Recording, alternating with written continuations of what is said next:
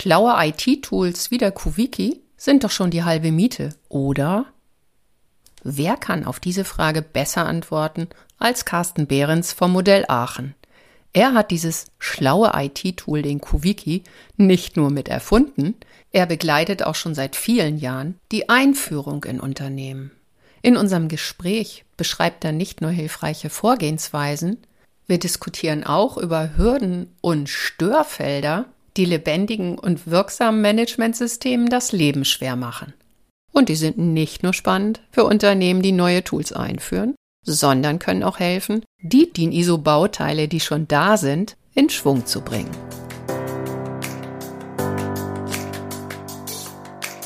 Mehr ach so als ISO.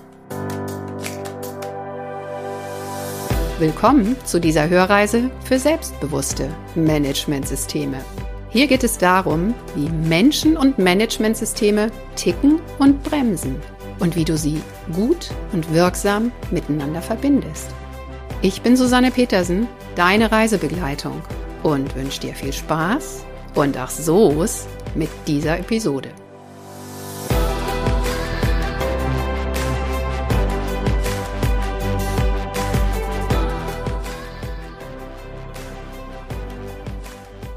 Herzlich willkommen. Wunderschönen guten Morgen, lieber Carsten Behrens. Es freut mich sehr, dass du bereit bist, mit mir eine Podcast-Folge zu gestalten. Und ich bin schon wirklich gespannt auf das, worüber wir uns hier austauschen werden. Ja, erstmal auch ähm, ganz herzlich willkommen von meiner Seite aus und vielen Dank, dass ich hier bei der Podcast-Folge dabei sein darf. Den Anfang, den kennen wir ja schon.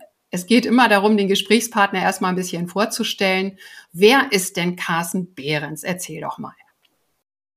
Ähm, mein Name ist Carsten Behrens, bin Gründer und Geschäftsführer der Modell Aachen GmbH. Und äh, was uns beide verbindet, ist, dass wir uns beide mit dem Thema Managementsystem auseinandersetzen, denn dafür entwickeln und bieten wir an etwas, ein wenig Software, nämlich das QWiki.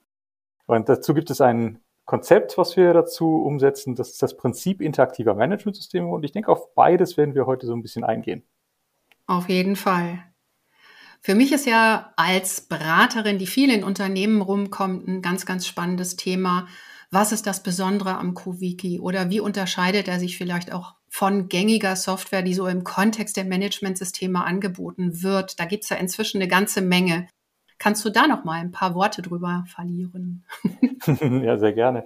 Ich glaube, das kann ich am besten über die Historie des QWikis und wie bin ich zu dem Thema überhaupt gekommen ähm, beschreiben.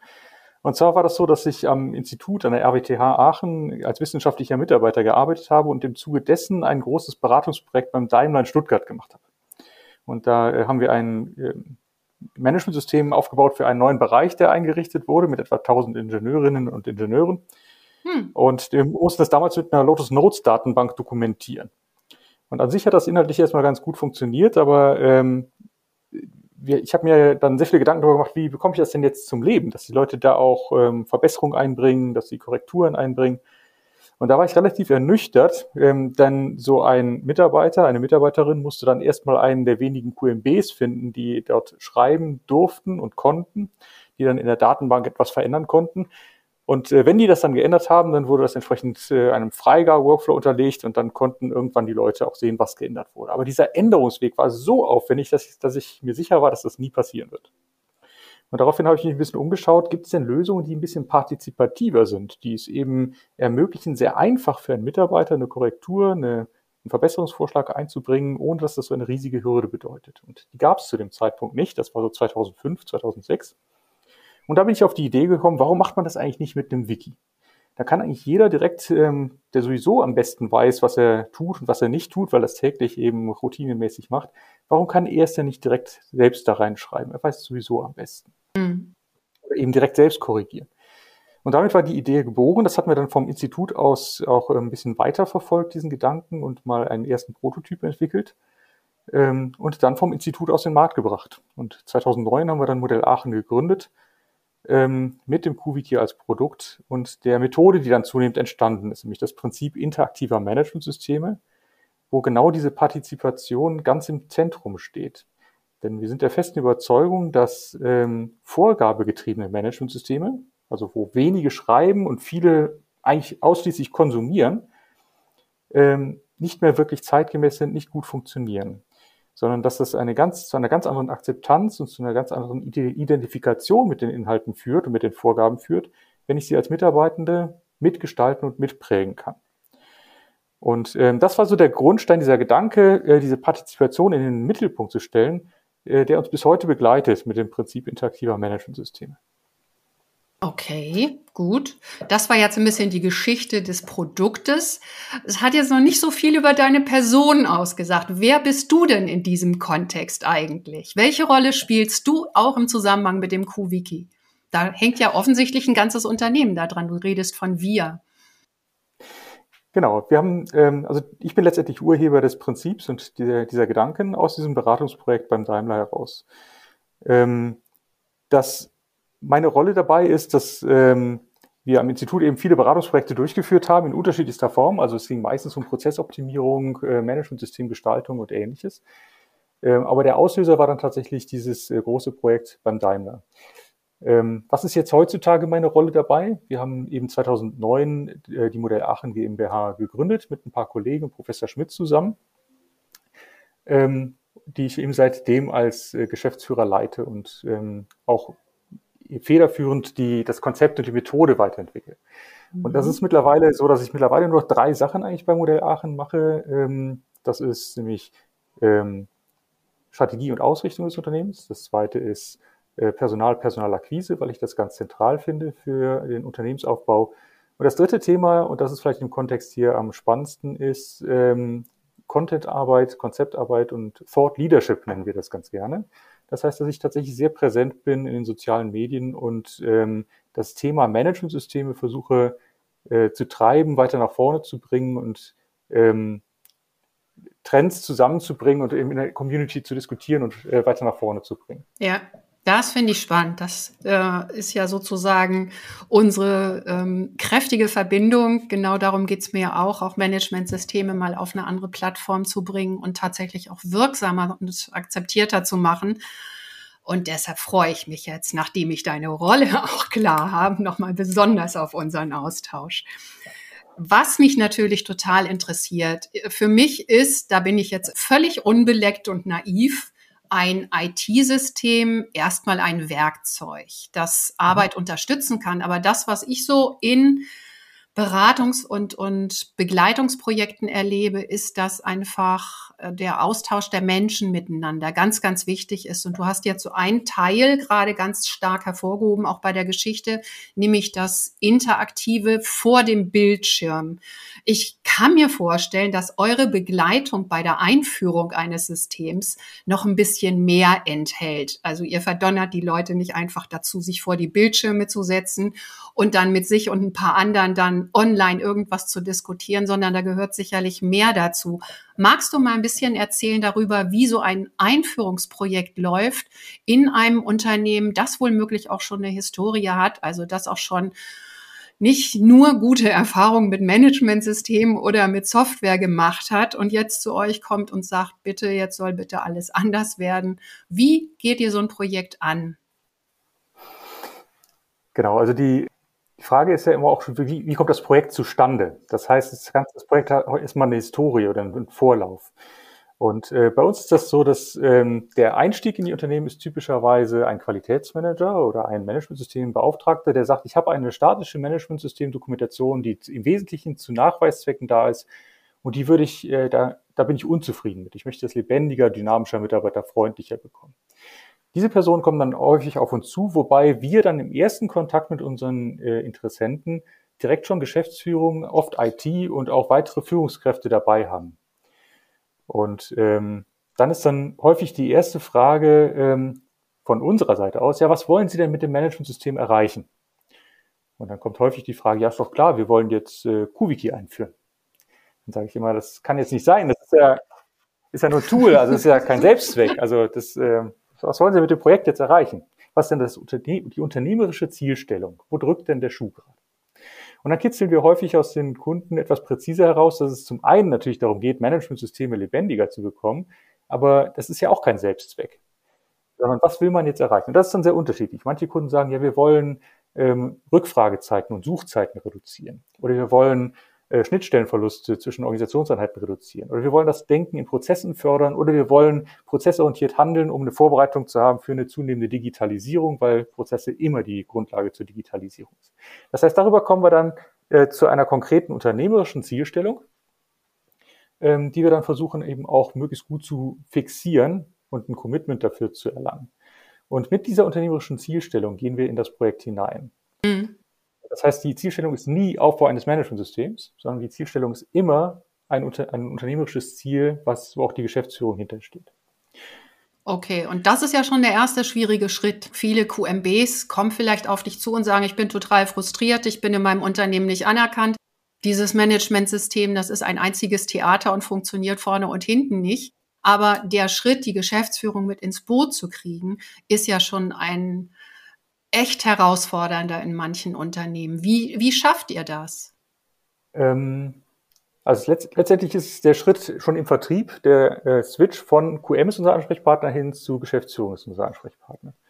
Ja. Und ähm, das gelingt darüber, dass wir äh, dem Qualitätsmanager erläutern, dass sein Berufsbild und die Zielstellung sich nur bewegen kann, wenn die Geschäftsführung dahinter steht und liefern ihr aber schon, also dem, dem Qualitätsmanager, dem Managementsystem Verantwortlichen, die richtigen Argumente an die Hand, mit der er intern auf seine Geschäftsführung zugehen kann. Mhm. Und diese Argumente sind nicht irgendwie, wir bekommen ein Zertifikat dadurch oder wir äh, schaffen es dadurch ein bisschen mehr compliant zu sein, weil darüber kriegt man meistens keine Geschäftsführung vom Ofen bewegt, mhm. sondern mhm. die äh, Aussagen sind dann eher, ähm, wir können es äh, völlig problemfrei schaffen, mit einem interaktiven Managementsystem Suchzeiten um 10 bis 20 Prozent im Unternehmen zu reduzieren und rechnen das mal spontan vor, was das bedeutet. Mhm. Und das ist mhm. häufig dann im Bereich von mehreren hunderttausend bis Millionen Euro pro Jahr, die äh, das Einsparpotenzial sind. Und dann hat man eher so den Bereich, wo man sagt, okay, das interessiert eine Geschäftsführung. Mhm. Was wir gerne machen, das ist so ein kleiner Trick sozusagen, ist, dass wir unseren Qualitätsmanagern häufig auch kleine Videos mitgeben, die wir dann äh, gezielt für diesen Kunden entwickeln, die er seiner Geschäftsführung zeigen kann. Das ist zum Beispiel eine ganz schöne Möglichkeit, wenn das sehr schwierig ist, diese Barriere sozusagen zu überspringen und den, Quali den, den äh, Geschäftsführer wirklich zum Gespräch zu bringen. Okay. Und das läuft alles, bevor ihr tatsächlich den Auftrag habt. Genau. Also auch diese Interaktion. Das heißt, es ist ja schon ein ganz schöner Invest auch an Wissen und Zeit, den ihr da leistet, um tatsächlich dann vernünftige Ausgangsbedingungen für die späteren Projekte zu schaffen. Genau so ist das. Das finde ich ja. schon mal faszinierend. Und ähm, wir sind jetzt in dem Prozess, Einführungsprozess noch so unterwegs. Wir haben jetzt irgendwie die Geschäftsführung mit im Boot. Also die ist inzwischen von den tollen Videos überzeugt. Die hat vielleicht auch ihre Rolle nochmal hinterfragt in dem ganzen Zusammenspiel. Und jetzt geht's los. Wie geht's denn dann weiter? Genau, also wenn es dann äh, zu einem Projektstart kommt, ähm, ist der Ablauf grundsätzlich so, dass wir ähm, typischerweise mit einem Pilotbereich starten. Das heißt, wir rollen das Thema Prozessmanagement, Managementsystem nicht in der gesamten Organisation direkt aus, sondern wir starten mit einem Pilotbereich und der kristallisiert sich meistens im Rahmen des Vertriebes schon heraus, dass irgendeine Organisationseinheit oder ein Prozessverantwortlicher oder ein Abteilungsleiter, wie auch immer, sagt, das Thema ist so spannend für mich, ich muss mich sowieso gerade mit Themenfeldern Prozessmanagement, Wissensmanagement auseinandersetzen, ich wäre gerne Pilotbereich. Das gibt es eigentlich in jedem Unternehmen. Mindestens einen, der aus irgendwelchen Gründen, aus irgendwelchen Motiven sagt, ich wäre gern Pilotbereich. Mhm. Und dort starten wir dann. Und wir bringen das Prozessmanagement so ans Leben, ähm, dass wirklich der Nutzen erfahrbar wird für diejenigen, die in diesem Pilotbereich sind. Das hat den großen Effekt, dass die dann positiv von diesem ähm, Pilotbereich berichten und dass das Begehrlichkeit schafft in den anderen Unternehmensbereichen und die das dann tatsächlich auch mhm. haben wollen. Und das ist deutlich angenehmer, als es mühsam in die gesamte Organisation reinzudrücken. Ähm, das ist deutlich angenehmer, eben mit einem Pilotbereich zu starten und diese Begehrlichkeit zu schaffen. Mhm. Wie, schafft man jetzt diese Begehrlichkeit, ist jetzt die Frage. Ähm, wie schafft man es, dass es wirklich attraktiv ist, das Thema Prozessmanagement?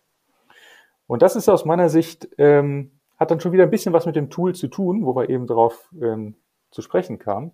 Und zwar verknüpfen wir zwei Disziplinen miteinander, was recht unüblich ist. Und zwar das Prozessmanagement mit dem Wissensmanagement. Das heißt, wir reichern die Prozessbeschreibung an um alltagsrelevantes Wissen. Welche Parameter haben sich bewährt? Welche Ansprechpartner waren gut? was äh, sollten wir nie wieder probieren, weil es eine Katastrophe war. Und dadurch mhm. generieren wir deutlich mehr Alltagsrelevanz für die einzelnen Mitarbeitenden, weil das Ganze, äh, was im Managementsystem passiert, eine, ähm, eine Informationsplattform in Prozessstruktur ist, eine Wissensplattform in Prozessstruktur. Das mhm. heißt, dadurch profitieren sie deutlich mehr im Alltag und sind eher bereit, wieder sich ähm, zu beteiligen und zu interagieren. Dadurch äh, stiften wir den hohen Nutzen im Alltag. Mhm. Und da hätte ich gleich eine Zwischenfrage. Zwar dieses Wissen, was da generiert wird, das entsteht ja oft in solchen Projekten, wo dann zum Beispiel ein QMBler die Entdeckung macht, dass es ganz unterschiedliche Leute gibt, mit denen er sich da austauschen könnte. Also es ist ja so, dass im Unternehmen einfach verschiedene Ziele zusammenspielen und auch zusammenpassen sollen. Also nicht nur die Wirtschaftlichkeit, sondern Umweltschutz, Nachhaltigkeit, die Qualität da ja sowieso. Und da ist es ja auch wichtig, dass die unterschiedlichsten Leute miteinander sprechen, also ihr Wissen da austauschen. Und wie schafft ihr das, diese Kommunikation, diese Zusammenarbeit zu inszenieren? Ich bin immer noch bei dem Bild, dass da jemand mehr oder weniger alleine oder zu zweit vor einem Bildschirm sitzt und irgendwie so einen Prozess kreiert. Und für mich ist ja immer noch ganz elementar, echte lebendige Zusammenarbeit zu kreieren, wo auch was wie persönlicher Austausch, besseres Kennenlernen, besseres Verstehen, die Perspektive des Gegenübers einnehmen, stattfinden kann. Darauf warte ich jetzt immer noch so ein bisschen. Also gibt es solche Elemente auch in euren Projekten? Ich bin davon überzeugt. Hol mich mal raus aus meinen ganzen äh, Vorurteilen. Genau, aber ähm, das passt schon, wie du es beschreibst. Das heißt, die, äh, der Iniz, die initialen Prozessworkshops, um wirklich die ersten Prozesse zu modellieren oder auch aus der bisherigen Welt zu überführen, mit Intelligenz zu überführen, die finden typischerweise workshopartig gemeinsam statt. Ja. In, in einem Raum, wo man das entsprechend auch diskutiert und modelliert. Wobei wir das tatsächlich äh, nur selten irgendwie mit Brown Paper und Post-its und so weiter machen, sondern wirklich häufig dann auch direkt im QWiki schon machen, um einfach diesen Übertragungsschritt sich zu sparen. Mhm. Das geht eben auch relativ schnell und elegant. Mhm. Ähm, das heißt, dafür arbeiten wir workshopartig. Mhm. Ähm, wo wir auch workshopartig arbeiten, ist, wenn es nachher große Prozessveränderungen gibt. Also wenn, wenn äh, ein Prozess disruptiv oder revolutionär verändert wird, also eher ein ähm, Process Reengineering stattfindet, dann machen wir das auch in Workshops. Das Einzige, was nicht in Workshops passiert und mit, ähm, ja, mit, mit, mit, mit direkter menschlicher Interaktion, sind die ganzen Kleinigkeiten, die sich ähm, verändern, beziehungsweise die kleinen Erfahrungswerte aus dem Alltag. Das passiert typischerweise ähm, am, am Rechner, am Arbeitsplatz. Und das ist aber etwas, was im Alltag sehr, sehr häufig passiert, dass kleinschrittig, iterativ sich Prozesse und Prozesserfahrungen und Best Practices verändern. Und diese kleinschrittige Veränderung, die können wir sehr schön aus dem Alltag heraus, aus dem Doing heraus abgreifen, indem der Mitarbeiter, die Mitarbeiterin die Möglichkeit hat, direkt die kleine Änderung einzubringen und das mit minimalem Aufwand. Das sollte in wenigen Sekunden möglich sein, mit Freigabe-Workflow und eingebracht. Ähm, und das sorgt dafür, dass wir auch über lange Zeit eine sehr enge Bindung haben zwischen Dokumentation und Realität, weil wir diese Kleinigkeiten aus dem Alltags, Alltag heraus ähm, sozusagen abgreifen, aufgreifen und dann eben übers QWiki kommunizieren. Mhm. Aber die großen Änderungen, sowohl das initiale Modellieren als auch große Änderungen nachher, wenn ein Prozess völlig redesigned wird, die finden natürlich weiterhin in Prozessworkshops statt. Ja. Diese Änderungen sind ja in einem normalen Unternehmen eigentlich auch Alltag. Also ein Prozess verändert sich, auch wenn die Kontextbedingungen sich verändern, neue Kunden ins Boot kommen, eine Anlage erneuert wird und so weiter und so fort oder neue Mitarbeiter, weniger Mitarbeiter. All das sind ja Impulse, vielleicht auch in diesem Dokument oder in diesem Prozess was zu verändern. Das finde ich, glaub, also da witter ich auch einen echten Vorteil eines Systems, was da einfach sehr unkompliziert zu bedienen ist. Ist es anpassungsfähiger. Es braucht nicht die lange Schleife über irgendwen, der schreiben darf und drei Freigabeinstitutionen oder Diskussionspartner, sondern es geht einfach schneller. Und man hat dann auch schneller ein gutes und brauchbares Ergebnis. Das ist sicherlich schon mal ein super Vorteil. Kannst du von diesen ähm, Pilotprojekten mal Beispiele bringen? So, was für Probleme habt ihr da geknackt? Was waren so die überzeugenden ähm, Gewinne, die dann die anderen in Unternehmen dazu gebracht haben, zu sagen, oh, will ich auch? Hast du da Beispiele? Ähm, Ja, sehr unterschiedliche. Vielleicht ein, ein, ein ganz praktisches, was, glaube ich, auch schon mehrere erlebt haben in anderen Unternehmen. Deswegen greife ich das mal auf, weil es für viele wahrscheinlich am greifbarsten ist, ist das Thema äh, Personalprozesse, Mitarbeitereinstellung und Einarbeitung. Mhm. Und das ist äh, in vielen Unternehmen, in denen das nicht schon mal irgendwann systematisch bearbeitet wurde, so ein Kraut- und Rübenprozess. Ja. Ne? Dass mhm. man, also ähm, sagt ein Mitarbeiter, ähm, also die komplette Prozesskette von irgendjemand, wir suchen jemanden und schreiben diese Stelle aus, bis hin, da bewerben sich Leute, da passiert dann irgendwas, ähm, bis hin zu dem Assessment und dem Vertragsgespräch, äh, dann der Einstellung und dem, was aber auch danach passiert, mit der Einarbeitung, mit äh, der Bereitstellung von Ressourcen und so weiter. Und diese Prozesskette als, ähm, als guten Best Practice zu konservieren und permanent aktuell zu halten und gemeinsam darüber zu kommunizieren, was ist eigentlich gerade der Best Practice, was ist die beste Praktik, die wir da ähm, uns angeeignet haben, das hat schon einen sehr, sehr hohen Wert. Und das nehmen die Leute auch sehr schnell wahr und sehen auch direkt, dass die Customer Journey sozusagen auf Mitarbeitendenseite, der da eingestellt wird, sich schlagartig verbessert und dann auch das Feedback gibt. Bei euch war ja der Einstellungsprozess richtig rund, das griff ja alles richtig gut einander. Ich hatte rechtzeitig schon meinen Laptop und meinen Handyvertrag und so weiter. Ähm, das hat sehr, sehr schnell Effekt. Das ist so ein schönes Beispiel, was, glaube ich, jeder gut nachvollziehen Ja, yeah, okay. Ja, das Thema Fachkräftemangel, das etabliert sich ja inzwischen in vielen Unternehmen und ich glaube, viele werden auch arg sensibilisiert für das Thema, wie kriege ich auf gute Art und Weise neue ins Boot. Das kenne ich auch aus vielen Projekten, so dieser Erkenntnisprozess. Es ist auch wichtig, auf welche Art und Weise wir die Leute reinholen ins Unternehmen. Da spielt sich ganz viel ab, das später für den wirkungsvollen Betrieb des Managementsystems auch wirklich relevant ist. Also, dass die die Strukturen kennenlernen, dass sie mitbekommen, wie die Leute im Unternehmen ticken, wie sie zusammenarbeiten. Spannender Prozess, ja, auf jeden Fall. Okay, was ich jetzt gerade noch so als Anknüpfungspunkt gehört habe, ist so das Thema, du hast gesagt, dass der Zusammenhalt zwischen der Diskussion und dem eigentlichen Prozess immer sehr eng ist. Also dass da das eine sich in das andere abbildet. Und da würde ich jetzt mal unser Themenfeld ein bisschen öffnen. Wir haben gerade wahrscheinlich schwerpunktmäßig eher so aus Richtung Qualität diskutiert. Ich bin ja jemand, der in Managementsystemen viel mit integrierten Systemen zu tun hat. Und gerade so im Zusammenhang mit Umweltschutz und Arbeitssicherheit habe ich ganz oft die Diskussion, wir wollen Rechtssicherheit mit dem System schaffen. Also es geht auch darum, Compliance abzusichern und den Führungskräften damit zu signalisieren, wir helfen euch hier zum Thema Pflichtenübertragung. Ich bewege mich halt immer noch hauptsächlich in hierarchischen Organisationen, wo einfach diese gesetzliche Pflicht dann in der Linie delegiert werden muss nachweislich. Dafür sind Managementsysteme ja genial.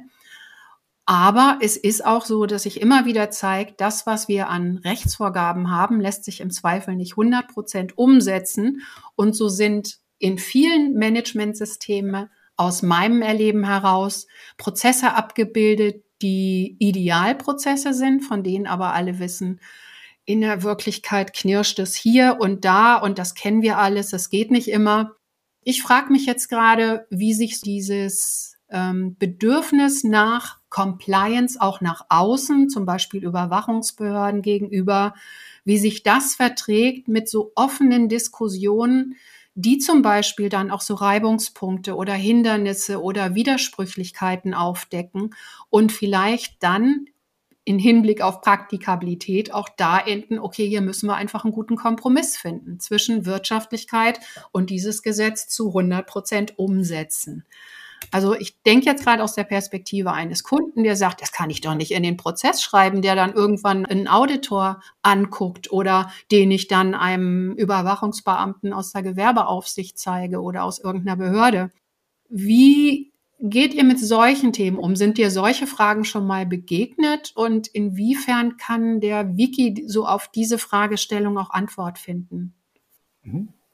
Also erstmal grundsätzlich haben wir natürlich auch im KubeKey einen Freigabe-Workflow. Ne? Das heißt, der Prozessverantwortliche sagt ja immer noch, ja, so machen wir es, so machen wir es nicht, auch wenn jeder Mitarbeiter, jede Mitarbeiterin sich einbringen kann. Mhm. Ähm, und gleich, der Freigabe-Workflow ist sogar ähm, typischerweise zweistufig. Das heißt, es gibt noch eine formale Freigabe, die sozusagen aus Compliance-Sicht einen, einen, Blick drauf wirft.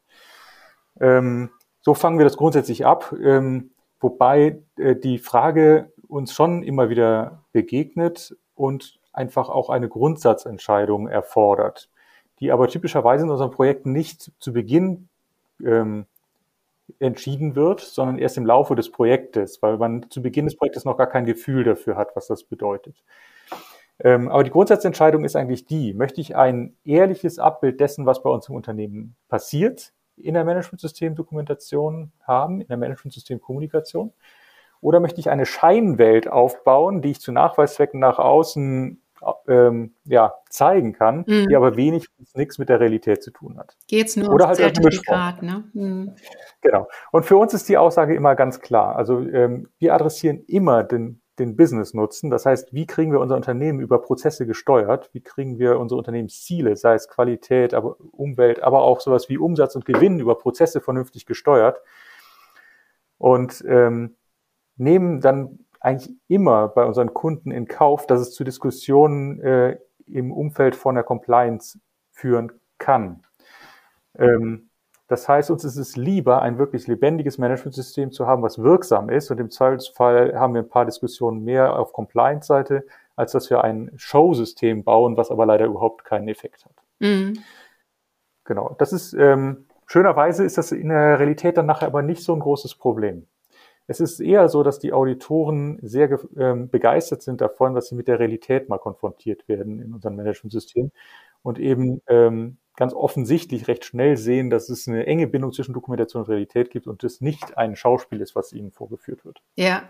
Und das wird häufig so stark honoriert, dass die Diskussion über die vermeintliche Nicht-Compliance dann deutlich milder. Schön, dass du das gleich eingeflochten hast, dass die Auditoren das auch gut finden, weil das wäre zum Beispiel eine Frage, die ich mir beim dem einen oder anderen ehemaligen Kunden von mir auch ganz schnell vorstellen könnte. Oh Gott, was wird unser Zertifizierungsauditor da, dazu sagen, ne? wenn wir quasi öffentlich machen, dass wir da an den Stellen noch nicht so weit sind, wie wir möchten.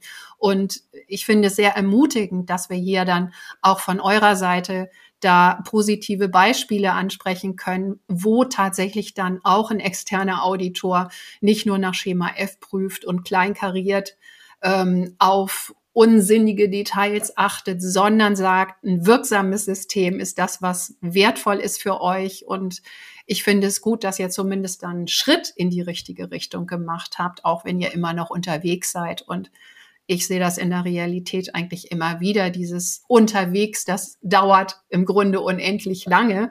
Insofern hat man immer Baustellen, wo es besser geht. Aber das macht mir jetzt auch Mut. Ich möchte ja Unternehmen, die ich unterstütze, auch immer gerne ermutigen, da eine Diskussion zu führen, die nicht dauernd mit dem großen Achtungszeichen ähm, passiert. Was könnte der Auditor jetzt denken und sind wir hier wirklich auf der sicheren Seite, sondern darauf zu achten, dass dieses System für das Unternehmen einen Nutzen hat und das Unternehmen voranbringt. Danke für diese Aussage. Sehr gerne. Vielleicht auch eine Ergänzung, die ich ganz gerne machen würde, ähm, wo du das Thema ja. EMS ansprachst. Ähm, das ist etwas, was mich tatsächlich sehr beschäftigt. Und zwar äh, höre ich immer wieder unserer Q- und IMS-Community, ja, das Qualitätsmanagementsystem ist die Grundlage für ein IMS da zucke ich immer zusammen. Verstehe ähm, ich. bin Überzeugung, dass das nicht wirklich der Fall ist. Denn dann hat man nur ein Silo geschaffen, was jetzt ein bisschen größer ist, weil das ähm, integrierte Managementsystem aus zum Beispiel Qualität, Umwelt und Arbeitssicherheit ist trotzdem häufig isoliert vom echten Management, mhm. von dem, was die Geschäftsführung und die Führungskräfte wirklich tun. Mhm. Und aus meiner Sicht muss die Grundlage eines integrierten Managementsystems, muss das echte Business sein, ja. muss das Geschäftsprozessmanagement sein. Und ähm, das ist leider relativ häufig nicht der Fall, sondern es gibt so ein isoliertes IMS, was irgendwie separat vom echten Management läuft. Und das wollen wir immer äh, unbedingt auflösen. Das okay. ist uns äh, immer ein Herzensanliegen, dass wir sagen, es geht im Managementsystem darum, die Geschäftsprozesse zu steuern, darüber Unternehmensziele zu erreichen. Und natürlich ist auch Qualität und Umwelt und Energie und so weiter sind auch Unternehmensziele, die steuern wir natürlich auch darüber. Aber es ist kein separates Managementsystem, äh, von dem echten Business. Ja. ja also das äh, sehen wir sonst leider sehr, sehr häufig, dass es ähm, integrierte Managementsysteme sind, die letztendlich auch ein Silo sind und separat behandelt und äh, gesteuert werden vom echten Management. Ja, schön, dass du das Thema ansprichst. Also das ist mir auch ein Herzensanliegen und auch ein, ein Mindset, das mir wichtig ist, weil es heißt Managementsystem. Es ist ein Führungssystem des Managements des obersten Managements in Hierarchien. Anders kann es gar nicht funktionieren, weil einfach die Macht- und Weisungsstrukturen so angelegt sind. Das ist von vornherein zum Scheitern verurteilt, wenn es sozusagen nur so ein Nebenbaukasten eines Qualitäters ist oder eines Umweltschützers oder, oder, oder.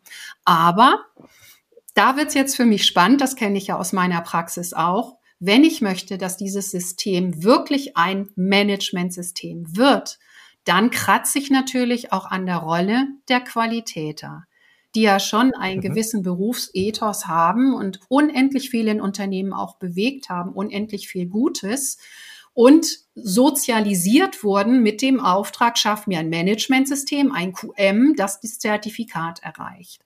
Und diese Historie im Nacken, diese Geschichte und auch diese Positionierung der Rolle macht es ja nicht immer einfach. Nun zu sagen, pass mal auf, du bist einer unter vielen und der eigentliche Boss sitzt ganz oben, so sollte das System auch gestrickt werden, gerade bei Leuten, die vielleicht schon 10, 20 Jahre im Unternehmen an diesem System gebaut haben. Wie schafft ihr das? Die mit ins Boot zu kriegen und die auch äh, von den Vorteilen eines eher übergreifenden, wirklich integrierten Systems zu überzeugen.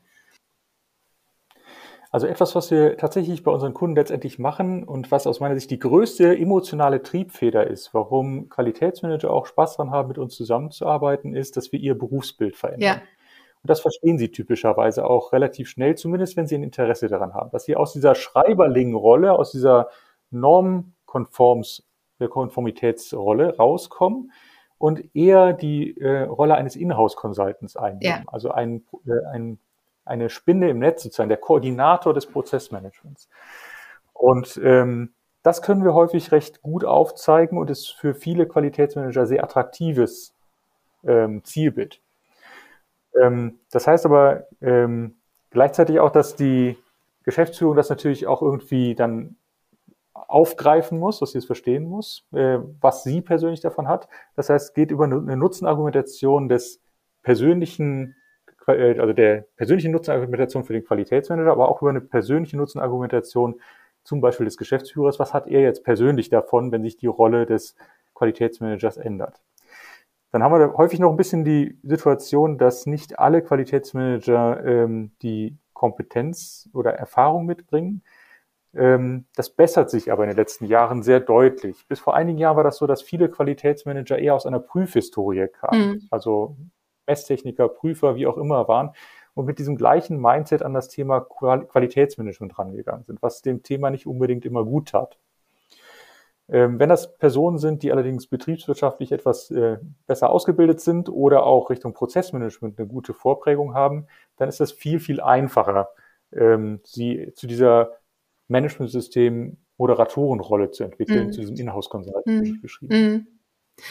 Im Qualitätsmanagement und auch gerade innerhalb der DGQ, wo du ja auch sehr aktiv bist, ist diese Diskussion um das Berufsbild ja nicht neu. Benedikt Sommerhoff hat das schon vor vielen Jahren angestoßen, diese Diskussion. Und viele Qualitäter sind inzwischen auch auf dem Weg hin zu Inhouse-Consultants, Veränderungsbegleitern.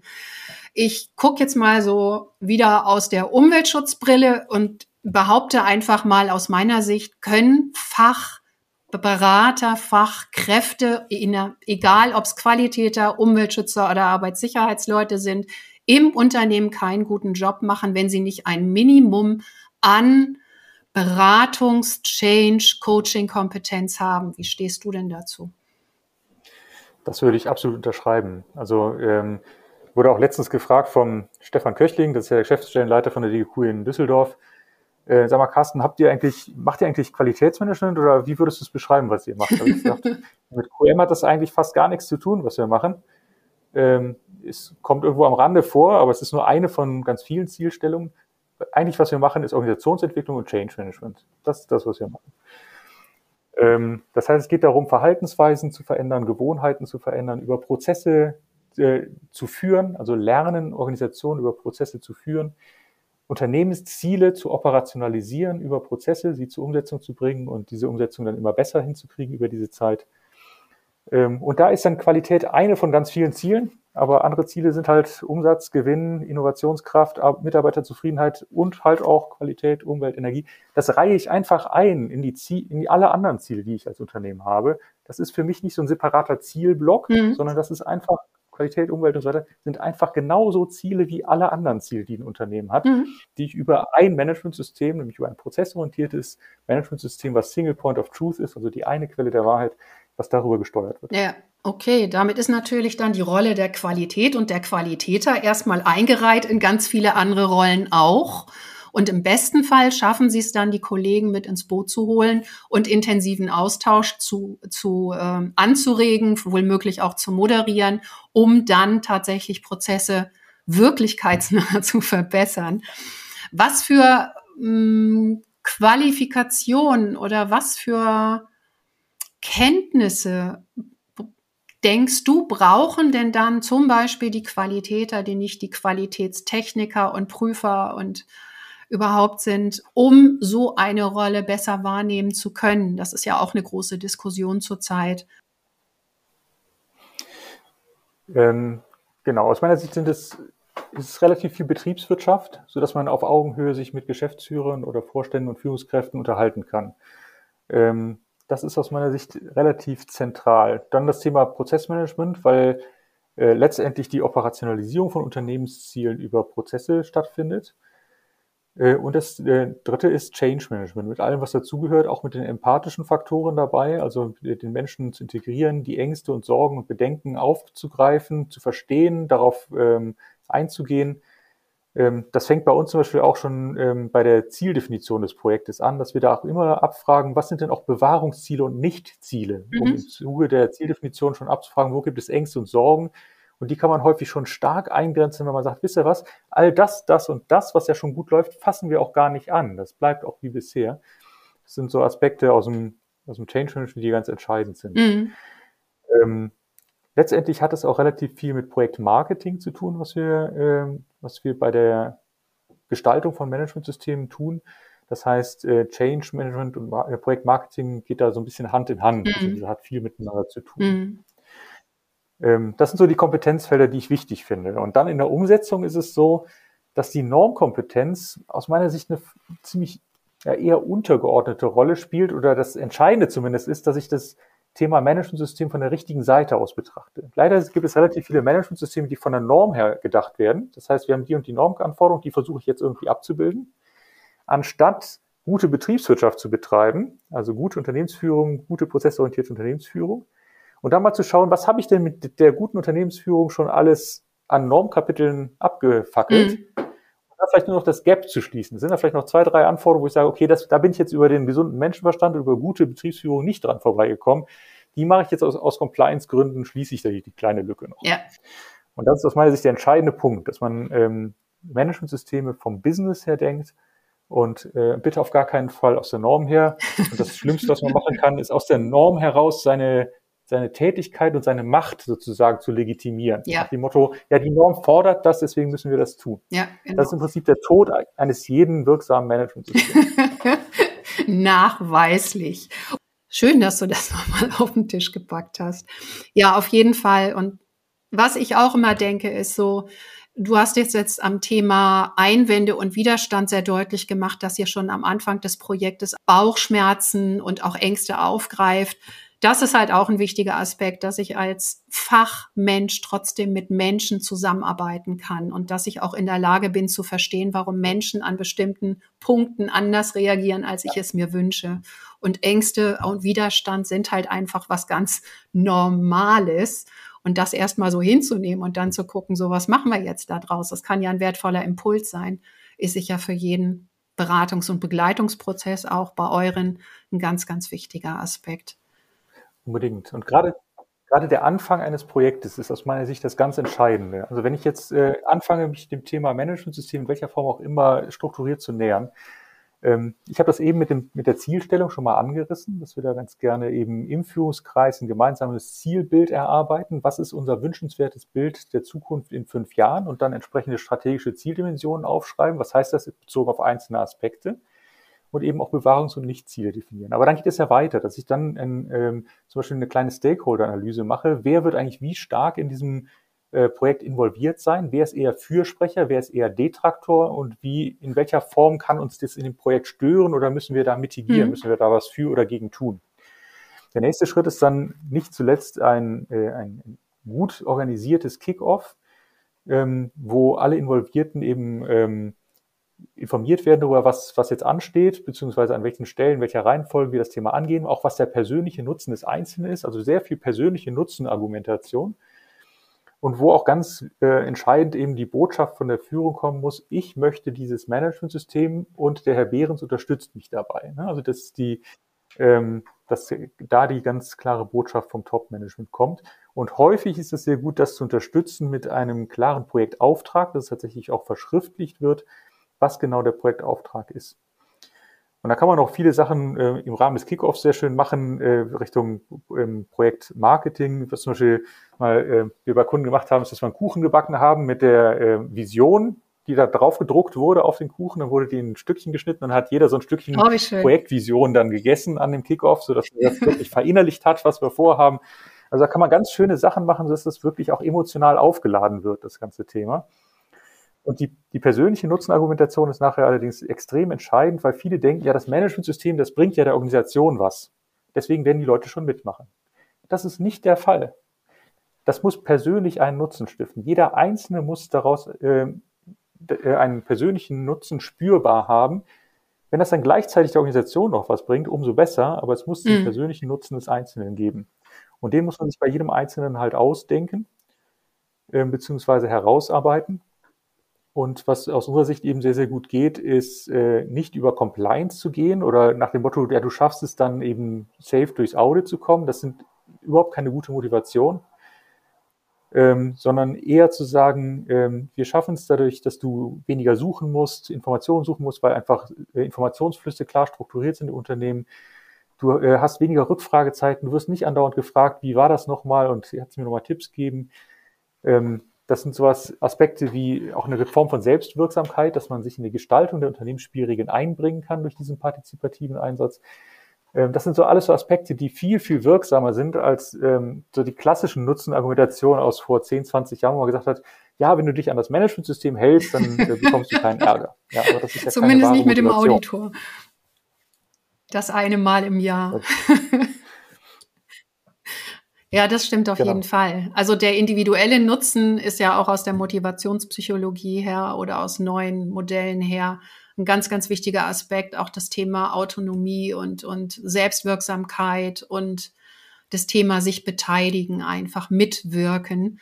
Und ich denke mal so, der Nutzen spielt sich auf unterschiedlichen Ebenen ab. Viele junge Unternehmen sind ja schon so inzwischen gestaltet, auch kulturell, dass eine große Rolle spielt. Was ist mein Beitrag zu dem großen Ganzen? Also das auch viel, viel transparenter zu machen. Und das ist halt ein Teambeitrag, ein Abteilungsbeitrag und so weiter.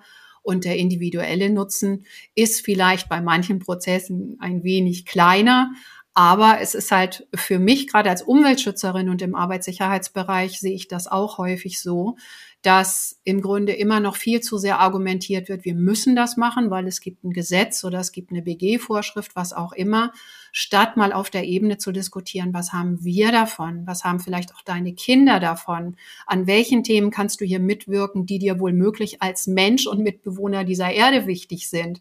Das sind einfach so Diskussionen, die werden in den Kreisen halt sehr selten geführt, was ich sehr schade finde, weil jeder ist ja nicht nur Arbeitnehmer im Unternehmen, sondern auch Mensch und bringt das auch ein Stück weit mit ein. Und unendlich viele Menschen haben Kinder und ein echtes Interesse daran, dass auch die ein gutes Leben führen.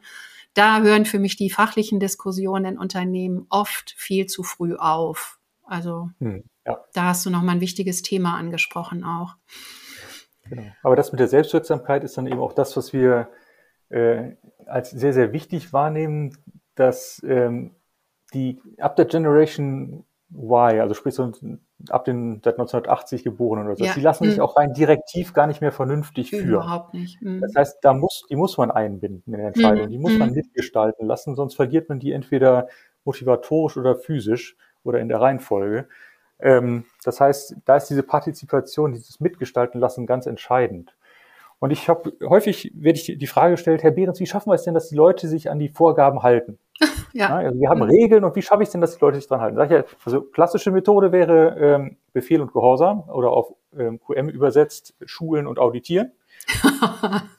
ähm, das kann man machen, äh, ist aber motivatorisch nicht unbedingt das Beste, was man machen kann. Wir haben immer ein Set aus drei Möglichkeiten, wie wir Menschen dazu bringen, dass sie sich an Spielregeln halten. Das eine ist, äh, habe ich schon gerade genannt, Sch- ähm, Schulen und Auditieren.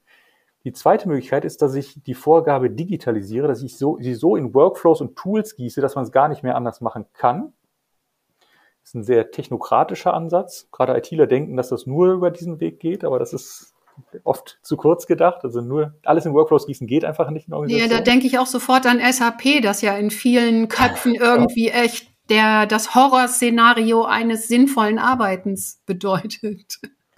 Gut, es gibt jetzt auch viel, viel flexiblere Workflow-Engines und so weiter als SAP und so. Ja, also ja. jetzt auch für so alltagskleine Ja, Workflows. das hat sich womöglich auch verbessert, aber ich habe das ganz oft gehört, Ja. dass Menschen gezwungen sind, sich dann an diese bestimmten definierten Prozesse zu halten und immer denken, was soll das alles? Das geht anders.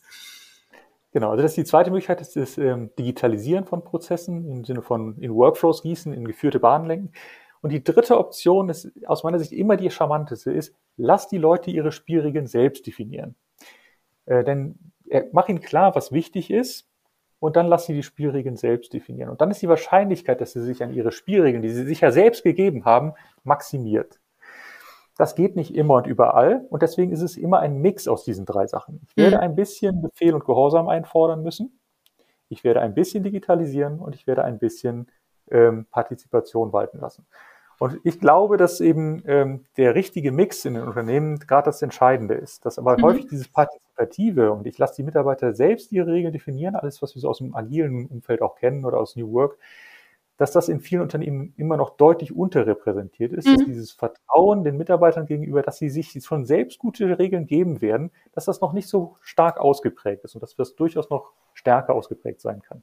Ja, das könnte auch daran liegen, wie die Führungskräfte sozialisiert sind in dem Unternehmen oder wie die sich da etabliert haben und etabliert wurden, weil von denen wird ja auch oft verlangt, strukturier du dann die Arbeit in deinem Bereich, definiere du organisatorische Abläufe und das, was als Prozess aufgeschrieben ist, ist dann einfach nur halt die indirekte Variante, die geschult und umgesetzt wird. Eigentlich steckt dahinter die Anweisung der Führungskraft, die sowas darf die die Befugnis hat. Und das jetzt zu übersetzen in eine neue Führungsphilosophie, in eine neue Führungskultur, ist auch für Führungskräfte, glaube ich, immer wieder ein Seiltanz. Auf der einen Seite selbst der Verpflichtung und Verantwortung nachkommen und auf der anderen Seite die Mitarbeitenden an einer langen Leine lassen und mitmachen, selbst gestalten lassen, so dass sie einfach auch motiviert und überzeugt dabei sind. Also das ist auch eine echte Herausforderung. Ich sehe das in Unternehmen auch und es gelingt jungen Führungskräften natürlich viel, viel besser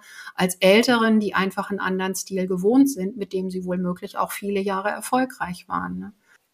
Genau. Mhm. Aber ich glaube halt, dass diese ähm, zentralistischere Steuerung über Führungskräfte halt mittlerweile nicht mehr so gut funktioniert und zu langsam auch ist. Ja. Das heißt, die Agilität, die wir haben, wenn wir dezentral äh, Spielregeln gestalten lassen und quasi Eigenverantwortung stärken, die ist immer wichtiger. Und deswegen ähm, halte ich das für den entscheidenden oder für einen wichtig, ganz wichtigen Schritt im Management heutzutage, eben diese Eigenverantwortung zu stärken und dafür zu sorgen, dass die Leute so viel wie irgendwie möglich ihre Spielregeln selbst definieren können Ja, immer noch geführt und gesteuert und man kann dann auch noch korrigierend eingreifen, wenn da irgendwas in eine falsche Richtung läuft. Aber ähm, das ist ja nicht zuletzt das, was wir unter interaktiven Managementsystemen verstehen, diese starke Partizipation, die Eigenverantwortung des von den Mitarbeitern selbst gestaltete Managementsystems.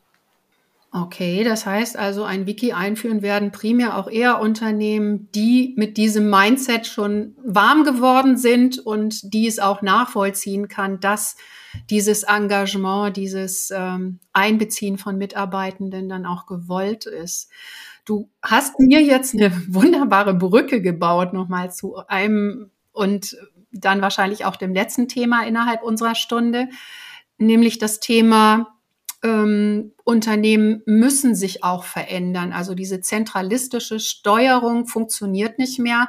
Viele diskutieren an der Stelle über Taylorismus, dass das ein altes Modell, eine altes, alte Form des Wirtschaftens ist und in diese Zeit auch nicht mehr passt, die so schnelllebig ist, die so viel an ähm, Umfeldveränderung und Flexibilität und Dynamik einfach auch verlangt. Und da frage ich mich jetzt so, also da fehlt für mich noch ein Element, über das wir bislang noch gar nicht diskutiert haben. Wir reden ganz viel über Prozesse. Prozesse definieren ja etwas, einen Ablauf, im Zweifel sogar sehr kleinschrittig. Und ich glaube, mit dieser neuen Zeit wird es in Unternehmen immer mehr Situationen geben, wo man einfach auf völlig Neues reagieren muss, wo es halt nicht was gibt, wo man schon Wissen gesammelt hat, dass man dann im Prozess wiedergeben kann, wo man auch noch keine Erfahrung hat und wo Menschen dann einfach auch schnell und fachmännisch fraulich reagieren müssen. Und für mich ist eine ganz, ganz spannende Frage, wie gehen Managementsysteme mit diesem Thema, mit dieser Herausforderung um, weil sie sind ja prädestiniert dafür, Dinge vorzugeben, aufzuschreiben, zu standardisieren, zu routinisieren. Wo mhm. sind da die Freiräume? Habt ihr solche Diskussionen in euren Projekten auch und wie geht ihr damit um? Da haben wir sehr viel Diskussion zu, weil das äh, im Prinzip auch Kern unseres Ansatzes ist. Und zwar ähm, ist häufig so dieser Vorwurf, und das kommt auch so ein bisschen aus dem agilen Manifest, dass ähm, irgendwas anderes noch wichtiger ist als Prozesse. Ich glaube, Interaktion. Ja. Ähm, äh, das heißt, da sagen dann viele, ja, aber Prozesse sind ja gar nicht mehr so gut. Das, ähm, oder Prozesse sind immer statisch. Äh, es gibt mehrere Antworten dazu. Das eine ist, was wir im Qualitätsmanagement in der Vergangenheit häufig gemacht haben, ist, dass wir gesagt haben, wenn wir einen stark dynamischen oder sehr, sehr unterschiedlich gehandhabten Prozess haben, dann äh, beschreiben wir nur die groben Eckdaten und uns ist egal, was dazwischen alles passiert. Wir lassen also mehr Freiheiten und Freiräume dadurch, dass wir den Prozess einfach grober beschreiben. Mhm. Das ist eine grundsätzliche Möglichkeit, die ich aber nur mittelgeeignet finde. Das zweite ist, ähm, viele sagen, ja, mit Prozessen hat das dann gar nichts mehr zu tun, weil das ja jedes Mal anders läuft. Eigentlich machen wir ja zukünftig nur noch Projektmanagement. Prozesse gibt es gar nicht mehr. Mhm. Darauf sage ich dann meistens, nee, das stimmt nicht ganz, denn es ist nicht so, dass in jedem Projekt alles völlig anders ist und überhaupt nichts so ist wie beim letzten Mal. Das heißt, es ist eigentlich immer so, dass in Projekten gewisse gleichartige Strukturen auftauchen. Das heißt, wir haben auch bei projektartigem Umsetzen haben wir immer auch ähm, prozessartige Elemente da drin. Das heißt, wir sprechen sehr oft von einem Projektprozess. Das heißt, es gibt einzelne Sachen, die wiederholen sich, Strukturen, die wiederholen sich. Und zwischen diesen Strukturen äh, gibt es Sachen, die jedes Mal anders sind. Okay, zum Beispiel bei einem Projekt, wenn ich sage, ich habe hier eine neue Herausforderung und damit will ich jetzt umgehen, dass ich mir am Anfang dieser Arbeit klar mache, was könnte ein gutes Ergebnis sein? Wann höre ich auf mit diesem Projekt? Zum Beispiel. Oder ein, ein Lieblingsthema von mir ist das Thema interne Verbesserungsprojekte, wenn man also äh, irgendwelche Change-Projekte, Veränderungsprojekte im Unternehmen hat. Ähm, da könnt, das folgt typischerweise, wenn man es gut macht, auch einer gewissen Struktur. Es gibt irgendwann mal eine Zielstellung, es gibt einen Kickoff, es gibt ja. irgendwann Rollout und so weiter. Es gibt also zum Beispiel so, so Quality Gates, wo man sagt, die sind in allen Projekten gleich. Mhm. Was dazwischen aber passiert, ist völlig abhängig vom Thema, ob ich mhm. gerade die Einkaufsabteilung umstrukturiere oder im Marketing äh, ein neues Themenfeld aufmache. Ähm, kann also völlig unterschiedlich sein, was dazwischen passiert. Da sprechen wir immer ganz gerne von einem Projektprozess. Mhm. Ähm, dieses Projektprozessverständnis hilft häufig sehr in diesem agilen oder schnelllebigen Umfeld. Mhm. Jetzt haben wir noch einen dritten Aspekt, und zwar ähm, das Prozessmanagement oder die Starrheit von Prozessmanagement kommt häufig aus dem Gedanken heraus, dass es recht aufwendig ist, Prozesse zu modellieren, zu standardisieren und sie zu schulen. Mhm. Und wir sind der Überzeugung, dass man das Thema Prozessmanagement ähm, sehr, sehr viel leichtgewichtiger gestalten kann, sodass es eben sehr wenig Aufwand ist, Veränderungen einzubringen. Mhm. Und glauben, dass das uns auch ganz, schon ganz gut gelungen ist, sodass man eine hohe Prozessdynamik, also eine starke Veränderungsdynamik von Prozessen dadurch abfangen kann, dass es sehr, sehr einfach ist, ähm, Prozesse zu verändern und zu kommunizieren und äh, sie wieder als Best Practice zu verwenden. Ja. Und der letzte Aspekt ist, vielleicht noch kurz ergänzt, ähm, Prozesse ähm, haben eine weitere Dimension, die häufig ausgeblendet wird aus meiner Sicht, ähm, die aber in dem agilen Umfeld ganz wichtig ist. Und zwar kann man Prozesse auch in der Härte ihrer Durchsetzung noch, ähm, äh, wie soll man sagen, einstellen oder skalieren. Mhm. Das heißt, ich kann sagen, ich habe einen Prozess, der muss genauso durchgeführt werden, weil ich einen Schritt anders mache, da wird der Kopf abgerissen.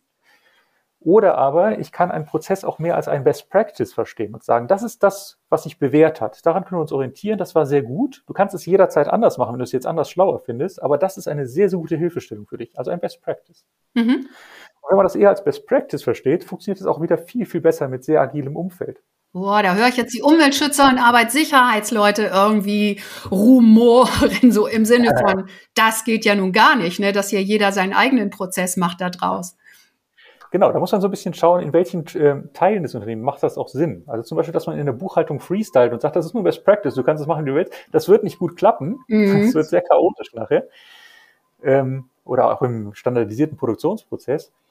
In dem Entwicklungsbereich zum Beispiel kann das deutlich besser klappen, dass man sagt, das ist äh, ein Best Practice. Wir nutzen es als Wissensbasis, als Organisation, äh, also über organisatorisches Wissen.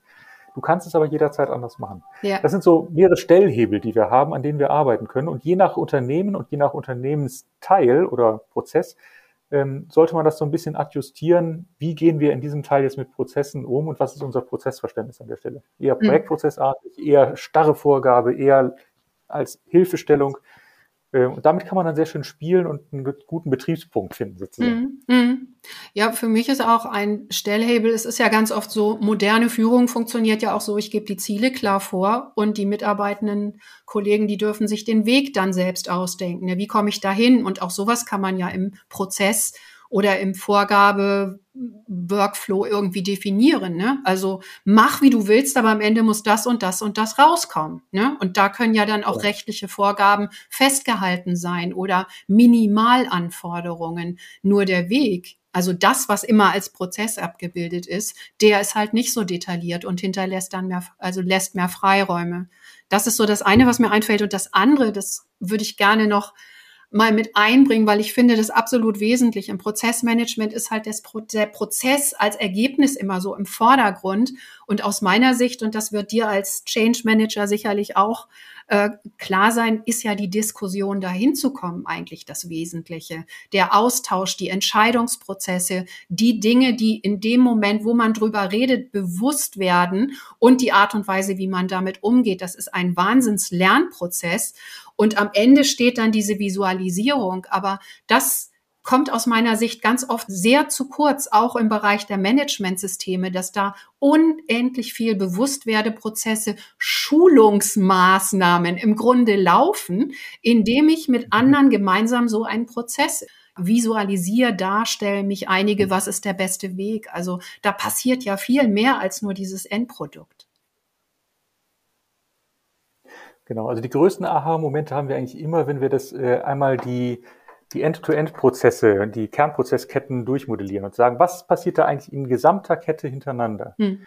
Dass dieses Gesamtverständnis, dass es eine Prozesskette ist, die von Kunde bis Kunde tatsächlich dann zur Leistungserbringung führt, ähm, das ist häufig so ein großer Aha-Moment, wenn, wenn man das gemeinsam erarbeitet. Und das Zweite, was wirklich schön ist, ist, wenn man ähm, diese Prozesskette dann als Customer Journey mal aus Kundensicht betrachtet und äh, schaut, wo haben wir jetzt die Touchpoints und die Knackpunkte, damit die Kernprozesskette wirklich auch kundenorientiert wird. Das ist dann häufig so ein zweiter ähm, Mindshift, sozusagen Gedankenwechsel, ähm, wenn ich mal nicht meine interne Perspektive auf diese Prozesskette einnehme, sondern mal schaue, wie nimmt eigentlich der Kunde das wahr, diese Prozesskette, und wie können wir der, dieser Wahrnehmung was Gutes tun. Ja,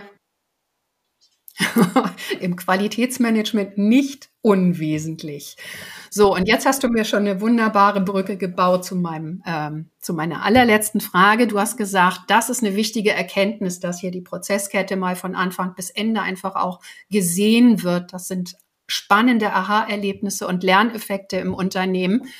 Ähm, kannst du aus deiner Erfahrung nochmal ich denke, so viele führen alle möglichen Tools, EDV-Tools und so weiter ein, auch in Managementsystemen.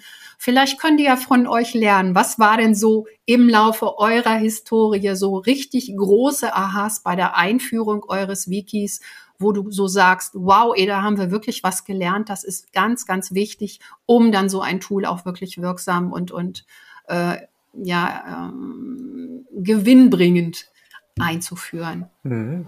Also es es steht und fällt alles mit der Projektvorbereitung. Ne? Das kam, glaube ich, heute im gesamten, in der gesamten Stunde sehr gut raus. Also sowohl wie ähm, mhm. gehen wir an die Projekte ran und wie bekommt man die Geschäftsführung mit an Bord, wie macht man das Projekt Setup und die, das Kickoff, wie bekommt man sozusagen das Ganze auf die, auf die richtige Schiene.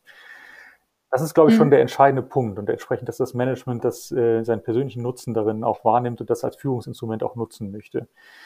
Ähm, ein anderer Aspekt ist tatsächlich dann wiederum die Tool-Auswahl, was tatsächlich ähm, aus meiner Sicht auch ein ganz interessanter Punkt ist, weil ähm, häufig wir erleben, dass das über ähm, so Anforderungskataloge gemacht wird, dass ich sage, ich brauche die und die Funktionalität. Und das ist aus meiner Sicht heutzutage kein geeigneter Weg mehr, um Software auszuwählen, weil alle Software kann alles, mehr oder weniger. Das heißt, das führt nicht zu einem vernünftigen Ziel. Ähm, aus meiner Sicht ist das Entscheidende, dass man äh, Software ausprobiert, dass man sagt, wir nehmen uns einen ganz kleinen Scope irgendwie und probieren da etwas aus. Also das kleinstmögliche Experiment machen wir mit irgendeiner Testsoftware und schauen uns den Anbieter genau an. Das sind die zwei Sachen. Also einmal ausprobieren in möglichst kleinen Umfeld, ob das äh, vielversprechend ist. Mhm. Und das zweite ist, ähm, mit welchem Mindset und mit welchen Erfahrungsberichten ähm, ist der Anbieter unterwegs? Und was gibt es für Kontakte zu Bestandskunden, welche Erfahrungen die gemacht haben. Das sind aus meiner Sicht die entscheidenden Faktoren bei Softwareauswahl. Und äh, Lastenhefte, Pflichtenhefte sind aus meiner Sicht nicht mehr sinnvoll, weil äh, zum Beispiel ist es so, dass je mehr Funktionalität Software hat, desto schlechter wird sie heutzutage. Das heißt, das Wichtige ist, dass, äh, dass die Software sehr gut fokussiert auf die absolut wichtigsten Funktionen, um Kollaboration zu fördern, weil Kollaboration wichtiger ist als Funktionsvielfalt. Mhm. Insofern ziehen ähm, Anforderungskataloge in eine falsche Richtung, weil die ziehen immer Richtung Funktionsvielfalt und macht, sorgen mit einer gewissen Wahrscheinlichkeit dafür, dass ich eine sehr teure, aber nicht akzeptierte Software einführe. Ja, ähm, in der Regel haben sich ja auch Einzelpersonen darüber Gedanken gemacht und gar nicht so sehr viele oder die, die letztlich die Software anwenden sollen. Genau, das ist also, finde ich, noch ein ganz interessanter Aspekt. Ähm, das war vor 20 Jahren anders. Da äh, war es absolut okay. sinnvoll, über Funktionalität Software einzukaufen. Heutzutage sagt man eher, es soll den Use Case ideal bedienen. Und das kriege ich nur durch Ausprobieren raus und durch Zuhören von anderen, die es gemacht haben mit der Software. Okay, das heißt, ihr verdonnert eure zukünftigen Kunden dazu, erstmal den Wiki ausprobiert zu haben, bevor ihr sagt, mit euch machen wir dieses Projekt? Tatsächlich, ja. Das heißt, man kann ja bei uns, ähm, weiß nicht, wie viel das jetzt schon Werbung ist, aber bei uns auf der Website auch so einen, äh, so einen kosten, kostenfreien Demo-Login bekommen und damit einfach mal rumspielen. Ja. Und das ist aus meiner mhm. Sicht schon ein ganz entscheidender Schritt, um sich dem Thema zu nähern und sich Software nur auf theoretischer Basis zu nähern, nach dem Motto, welche Funktionalitäten hat die, ähm, ist nicht mehr zeitgemäß. Das funktioniert heute nicht mehr gut. Ja, finde ich einen sehr schönen Ansatz, weil ich glaube, viele Dinge merkt man erst, wenn man sie macht. Genau. Also Theorie ist das eine, aber im Alltag sich dann wirklich damit zu beschäftigen und Dinge zu tun, das ist nochmal ein ganz anderes lernen auch und erfahren von, wie funktioniert das für mich. Und das ist eine wichtige Erfahrung auf eurer Seite. Okay, allerletzte Frage, Carsten. Aus einem deiner letzteren Projekte oder das, wo du Projekte mitgekriegt hast, was sind so Erlebnisse in Unternehmen, über die du dich riesig gefreut hast? Die so echte Erfolgserlebnisse waren für dich. Vorhin hast du schon die Sache mit dem Kuchen weiter erzählt. Das fand ich schon eine wunderschöne Geschichte. Hast du noch irgendwas, was dir spontan einfällt, was so im Laufe eines, einer Zusammenarbeit mit Kunden so passiert ist, wo du gesagt hast, wow, da habe ich mich irgendwie den ganzen Tag und die Rest der Woche auch noch drüber gefreut irgendwie. Das war was richtig Gutes, Cooles, Schönes. Wir freuen uns einfach tierisch, wenn ähm, das Projektziel erreicht wird. Und das klingt jetzt zwar so ein bisschen nüchtern. Ja, finde ich auch. Äh, es gibt aber, ich sage da noch zwei Sätze gleich zu. Das eine ist, ähm, dass wenn der Kunde sich vorgenommen hat, seine Suchzeiten um 20 Prozent zu reduzieren und wir können das messen und belegen, das ist einfach ja. total cool. Ja. Das zweite ist, dass wir im Projekterfolg immer daran messen, wie äh, lebendig sind die Managementsysteme. Das heißt, wie viel Lesen und Schreiben mit Zugriffe hatten wir, was für eine Systemvitalität hatten wir. Und wenn die so richtig, so eine Statistik so durch die Decke geht, so, ex äh, so exponentiell, und man sieht dann, okay, da haben wir jetzt im letzten Monat bei den, äh, was weiß ich, 500 Mitarbeitenden haben die, äh, keine Ahnung, 630.000 Zugriffe, dann denkt man so, Wahnsinn. Also das ist, das ist richtig, richtig cool. Mhm. Ähm, Eher emotionaler ist es ähm, sowas wie ähm, bei einem Kunden, das war ein Werkzeugbauer, so mit 500, 600 Mitarbeitenden, ähm, wo der ähm, Geschäftsführer ähm, auch gleichzeitig Inhaber des Unternehmens äh, halt sich in der Vollversammlung vor, der, vor die Mannschaft gestellt hat und nach einigen Jahren ähm, oder nach zwei Jahren ungefähr äh, Einsatz des QWikis und des Einsatz interaktiver Managementsysteme und eben ähm, die gesamte Mannschaft lobt dafür, was äh, wie wie das Unternehmen nach vorne entwickelt werden konnte durch das Managementsystem und es eben diesen diesen Effekt hatte und er halt ähm, auch diese Resonanz aus dem Publikum bekam, dass er das aber auch sehr sehr gut vorlebt. Also das sind so die Momente, wo einem einem Qualitätsmanager, einem Managementsystem Verantwortlichen so richtig das Herz aufgeht und man sagt, ah, das ist so, so ist die echte, so, so ist die Sollwelt sozusagen. ja, so, ja, da krieg selbst ich eine Gänsehaut. Genau. Schön. Klasse. Ja, wunderbar. Besser kann noch ein Podcast, eine Episode nicht enden. Lieber Carsten, vielen, vielen herzlichen Dank für dieses Gespräch. Für mich war es sehr spannend und wir würden wahrscheinlich an ganz vielen Punkten weiter diskutieren und unendlich viele neue finden, um uns auszutauschen. Es hat sehr großen Spaß gemacht. Aber ich denke, für eine Folge reicht es jetzt auch an Inhalten. Das war ja wirklich fundamental und vor allen Dingen auch für mich sehr, sehr interessant. Herzlichen Dank. Ja, ganz herzlichen Dank für deine gute Moderation und die Fragen. Das ist ja immer so ein bisschen abhängig davon, was für Fragen man bekommt, wie gut man darauf äh, auch was Interessantes sagen kann. Deswegen ganz, ganz herzlichen Dank für die gute Moderation. Und ich bin gespannt auf die Kommentare, die vielleicht auch dazu kommen oder auch Rückfragen, die wir natürlich versuchen, alle gerne zu beantworten. Ja, wunderbar. Das war schon mal eine schöne Einladung. Danke und viel Erfolg weiterhin mit dem QWiki. Dankeschön, Melina.